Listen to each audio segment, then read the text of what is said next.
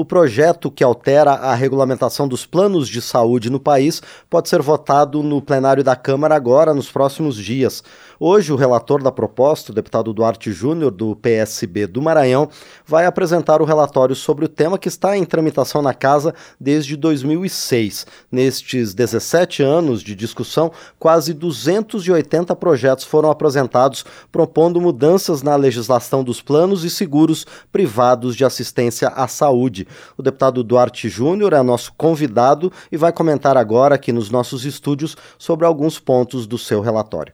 Deputado Duarte Júnior, bom dia, obrigado por estar aqui no painel eletrônico. Bom dia, Márcio. Bom dia a todos aqui que acompanham a programação da TV Câmara. É um prazer imenso estar aqui com vocês e também nas ondas da rádio. Exatamente, deputado. É um prazer receber o senhor mais uma vez aqui.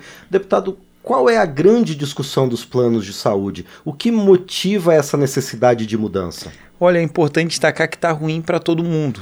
Está ruim para os consumidores, está ruim para aquele consumidor que paga caro por um plano de saúde e tem um serviço de péssima qualidade. Está ruim para os hospitais, para as operadoras, todos os setores reclamam.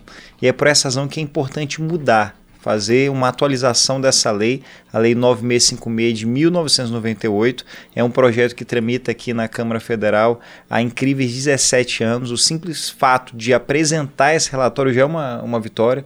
Já tivemos outros relatores que não conseguiram chegar no consenso e sequer apresentar um relatório.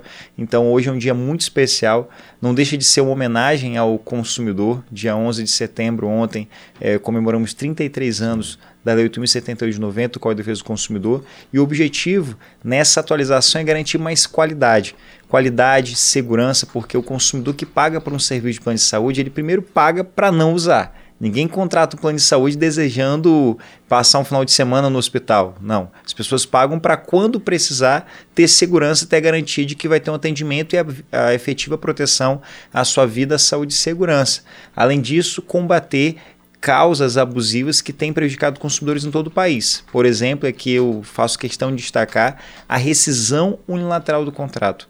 Muitos planos de saúde têm notificado consumidores mais idosos que passam a vida toda pagando é, pelo plano de saúde, é, notificado pessoas que lutam contra doenças crônicas como câncer, pessoas com deficiência, consumidores que dão de fato mais custo, o plano notifica para que esse consumidor ele saia do plano. Essa rescisão lateral é mais do que algo ilegal e moral, é um pecado.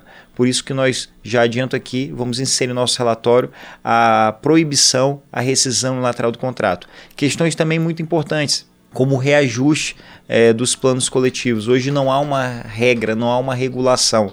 A única regra é estabelecida para os planos individuais, que a ANS estabelece um percentual a ser reajustado.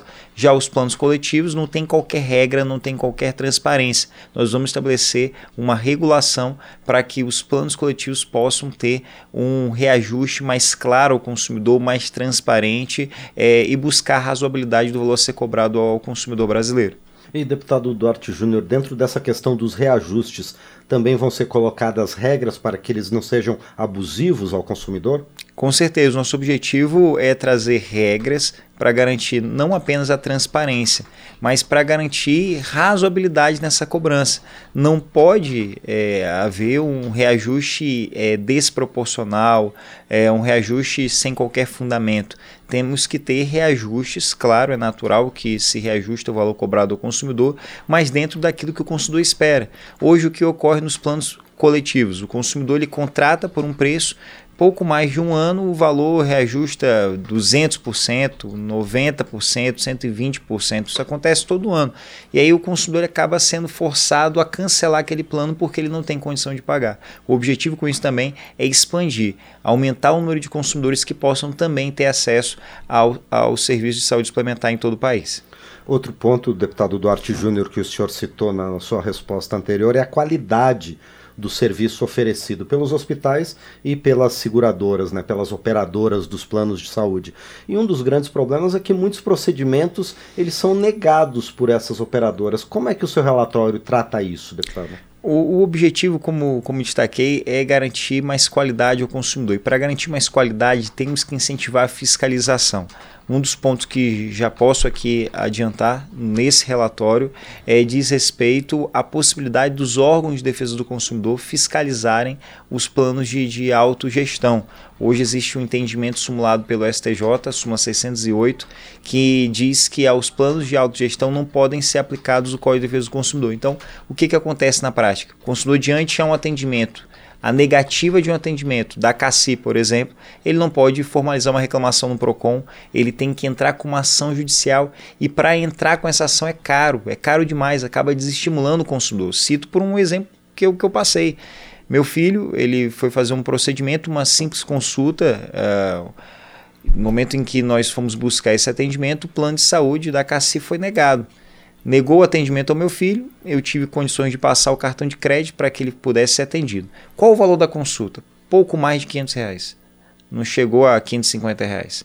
Valor para entrar com a ação das custas judiciais, das custas processuais, para eu poder processar o plano para garantir o direito do meu filho. Mais de 700 reais, hum. quase 800 reais. Ou seja, é eu que sou advogado, que fui presidente do PROCON, que se é importante entrar com a ação, eu parei para pensar se valeria a pena entrar com aquela ação ou se deixaria do jeito que está mesmo. Então, esse tipo de desestímulo ele não é por um acaso, é para fazer com, que o consumidor ele não entre com essas ações. Então, no momento que a gente abre para os órgãos administrativos é, ingressarem com essas, essas medidas, a gente garante mais acesso aos direitos e garante o acesso efetivo à justiça. Agora, deputado Duarte Júnior, como é que faz para compatibilizar toda essa necessidade clara de que o consumidor dos planos de saúde tenha seus direitos respeitados com o equilíbrio financeiro das operadoras e também dos hospitais? A gente conseguiu fazer um amplo debate, um amplo diálogo com todos os setores que influenciam e são influenciados pelo Serviço de Saúde Suplementar. Uh, eu assumi a relatoria ali no mês de, de junho, julho. É, nós viajamos todas as regiões do Brasil, fizemos audiências públicas na região Sudeste, fizemos audiências públicas na região Norte, região Sul, eh, na região Nordeste, Centro-Oeste aqui em Brasília, dezenas de audiências, dezenas de reuniões, é, realmente exaust... Eh, foi, foi, um debate exaustivo é, sobre o tema com todos aqueles que fazem parte dessa cadeia. E ao ouvir as partes, nós conseguimos melhorar, aperfeiçoar o texto para garantir equilíbrio às relações. Para que o consumidor possa ter seu direito garantido, claro que nós temos que ter empresas que garantam segurança e possa ter sustentabilidade no setor. Com esse relatório, com essa nossa proposta para a nova lei do plano de saúde, nós acreditamos com toda a sinceridade que vai melhorar a qualidade de serviço, vai garantir mais segurança ao consumidor, vai garantir acesso aos direitos básicos à saúde, à, à, à qualidade de vida e vamos incentivar que mais pessoas possam também ter acesso aos planos de saúde suplementar. Pois é, deputado Duarte Júnior, hoje essas operadoras atendem perto de 50 milhões de de pessoas no Brasil. Mas uma regulamentação, como o senhor está propondo, não vai beneficiar só essas 50 milhões de pessoas, vai beneficiar todo um sistema de saúde coletivo no Brasil, não, deputado? Com certeza, esse é o nosso objetivo, é garantir que mais pessoas possam ter acesso aos serviços de saúde suplementar. A gente precisa ampliar o acesso, principalmente para consultas, para exames, a fila da saúde está eh, é, cada dia que passa maior e o sistema ele é único. Eu explicava isso, inclusive, numa live nas redes sociais. O sistema é, o SUS é um sistema único que reúne o público e o privado. Lá no artigo 196 a gente sabe lá da existência do, do SUS, do Sistema Único, do atendimento público de saúde, que é a regra geral, é universal, é gratuito. Mas temos também no artigo 199 a previsão ali da, da saúde suplementar, que empresas privadas possam prestar esse serviço. O que a gente precisa é garantir que essa interlocução ela possa ser harmônica e servir bem aos consumidores brasileiros.